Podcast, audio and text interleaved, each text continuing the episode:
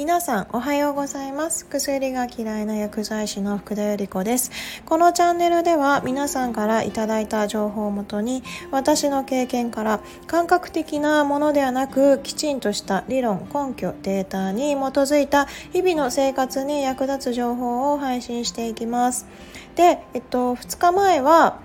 水の取りすぎしてませんかっていうのと昨日はまあメンタルは食事が9割関係していて、まあ、食事体にいいものをぜひ取り入れてくださいっていうお話でした。で、まあ、水に関連して今日は、まあ、水を取りすぎちゃっててる人で、まあ、こういう人はかなり危険かもよっていうので、まあ、結構有名なお話なんですけれども私もうまくちょっと説明できるようになりたいなと思って知らない人もねいるかなとも思うので今日は、えっと、そんなお話をしていこうかなと思います。で、えっと、水の取りすぎ、まあ、今年の夏は特に暑かったですね。水分の取りすぎすごく良くないですよっていうお話もしました。でまあ今回は、まあ、水分を異常に取りすぎていてかつ体重が急激に減少した人この方は、えっと、糖尿病である可能性が高くてしかも糖尿病の末期状態の可能性が高いので、まあ、ちょっとそういう方が周りにいたらちょっと声かけて みてください。でなぜ、まあ、この糖尿病の末期の状態が体重減少なのかもあるのかっていうのもお伝えしていこうかなと思いますどうです？皆さん糖尿病の方ってすごく太っているイメージありませんか？ね、昔は贅沢病なんて言われていてで太ってる人がやっぱり糖尿病ではまあ多いんですけれど末期になると痩せちゃうんです実は。で、えっと、水も異常に大量に飲みます。まあ、その理由も今日はご説明していきますね。でまあ私も結構糖尿病の方の対応をしていたんですけれど、まあ、そういう人たちに限って水分補給っていうのがだいたいスポーツドリンクだったり甘いものだったりするんですよ。水だからいいだろうって思ってる水？っていうかまあ水分補給だから食べ物じゃないからそんなに血糖は影響ないでしょって多分思われててそういうふうに飲んでいるみたいなんですけれどあのすごく体に悪いですあのカロリーゼロとかカロリーオフと書きながらもすごく依存性の高い添加物であったりそういったものが使われているんですね。でそういう人に限ってあの全然数値が良くなりません。何ヶ月か経過見てるんですけれど数値の方全然良くなる気配がなくて逆にあの強い薬に変更になってたりしていましたでそこで何がいけないのかなって聞いた時にまあやっぱり水分補給の水があの全然やっぱりそもそも純粋な水じゃないっていうのが大きかったりします。であこれはあの水じゃなくて体に良くないものでこれが、まあ、血糖値の数値が良くならない理由なんですよって言ってもあそうなんですか。ちょっとかまあ変えられるように頑張りますっていう感じでまあなんかあやっぱり依存性があるから変えられないんだなっていうのもそこで思ったし、まあ、ちゃんと理由がよく分かってらっしゃらないからあ変えますではなくてあ変えようと頑張るよう努力してみますみたいな お返事をいただくんですね。まあ結果その人はやっぱりずっとあの数値もよくならないしお薬もどんどんよくなあの強いものに変わっていってしまってました。でまあそういったあの飲み物に依存性があるっていうのは、まあ、以前お伝えしましたけれどまあ、本当にあの重症化してしまった方っていうのは、まあ、水を尋常ぐらい尋常じゃないぐらい飲みます。でこれ水なんでこんなに飲んじゃうのかなっていうとまあ糖尿病の方って血糖値が下がらなくて高血糖状態なんですね。で、えっと、血糖を下げるホルモンって唯一インスリンっていうホルモンだけになるんです。これこれ以外のホルモンは全て血糖を上げるホルモンになってインスインスリンのみ血糖を下げるホルモンになります。でそもそも糖尿病の方は、まあ、血液中の血糖値糖の値ですねこれがすごく高いのともうインスリンで処理しきれないぐらいになってます。そうするとまあその血管中にあるブドウ糖これが、まあ、血糖を上げるものなんですけれども濃度をやはり下げようとします。以前あの浸透圧のお話しましたスポーツドリンクの仕組みでもお伝えしました。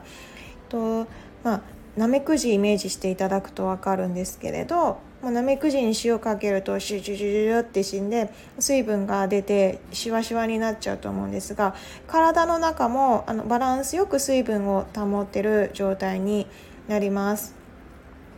で、まあ、中の糖がすごく高い状態であるのでそれのバランスを取ろうとして濃度をやはり下げようとするんですね。そのために血管にまあ水分どんどん入れないと濃度が下がってくれないので、まあ、いっぱい水だったり水分を取るようになっています。でまあこの水分が、まあ、普通の水分だったらいいんですけれど、まあ、糖尿病の方っていうのはやっぱりもう常にやっぱり甘いものだったり依存性が高いものが大好きだったりするのでここにまたスポーツドリンクだったりそういったものをするとさらに悪循環になってしまいます。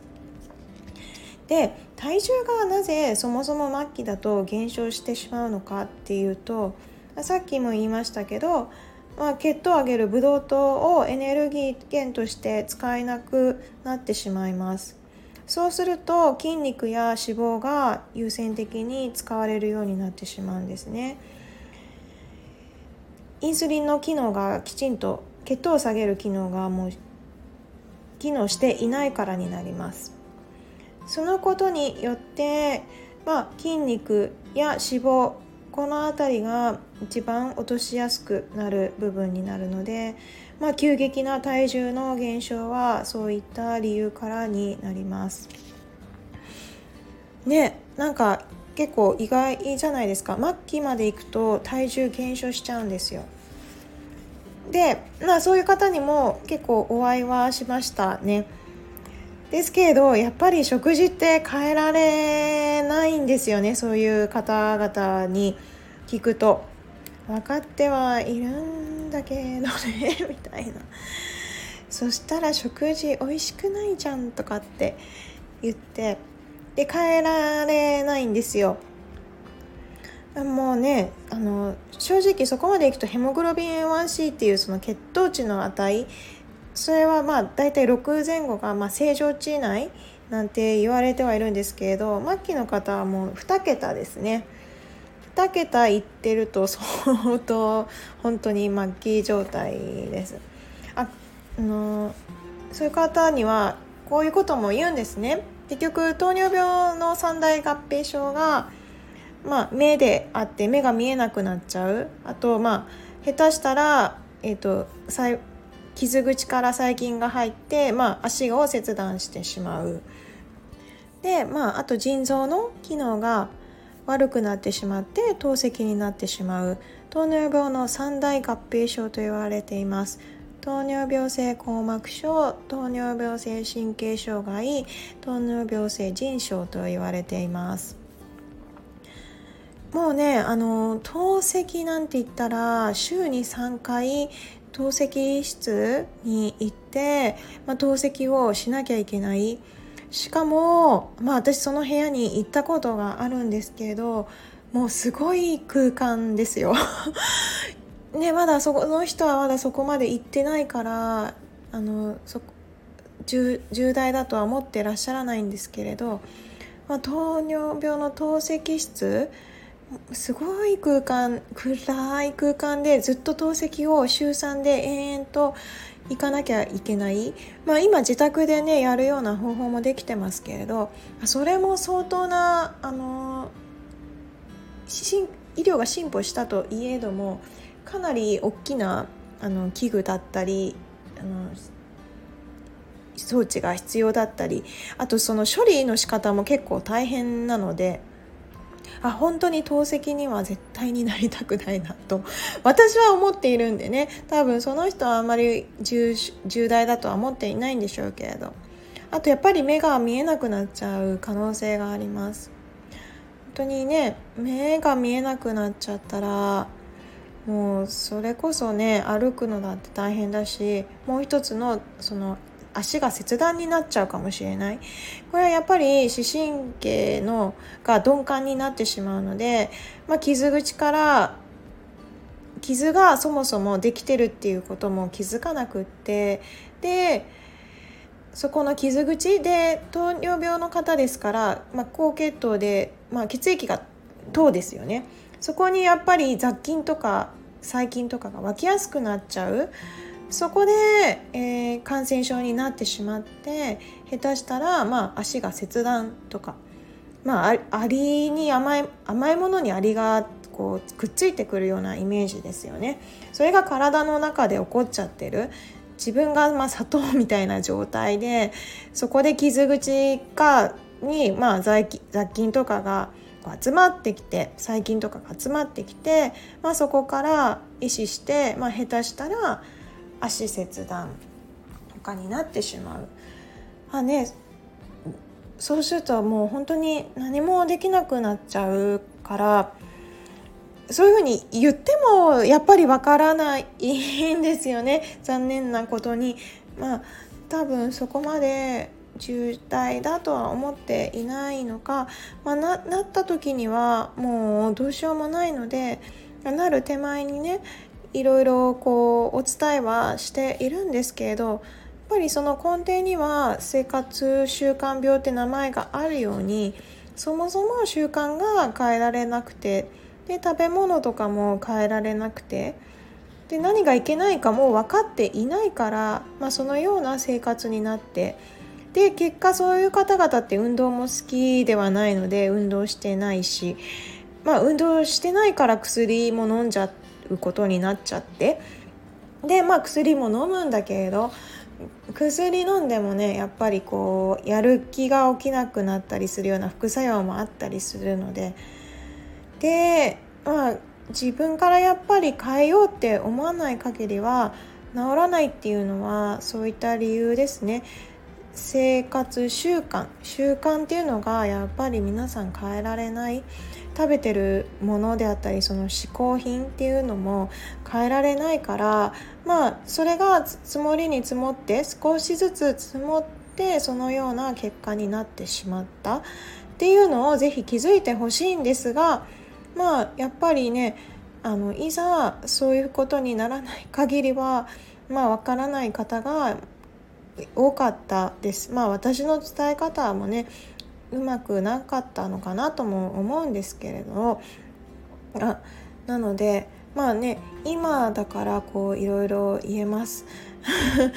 ね私もちょっと前まではそこまで言えなかった。まあ薬局もね薬渡すだけで余計なこと言うなって結構ね言われてたりもしたんでね。あ話どういう理由なのとかって聞いてくれる人には話したりはするんですけれど。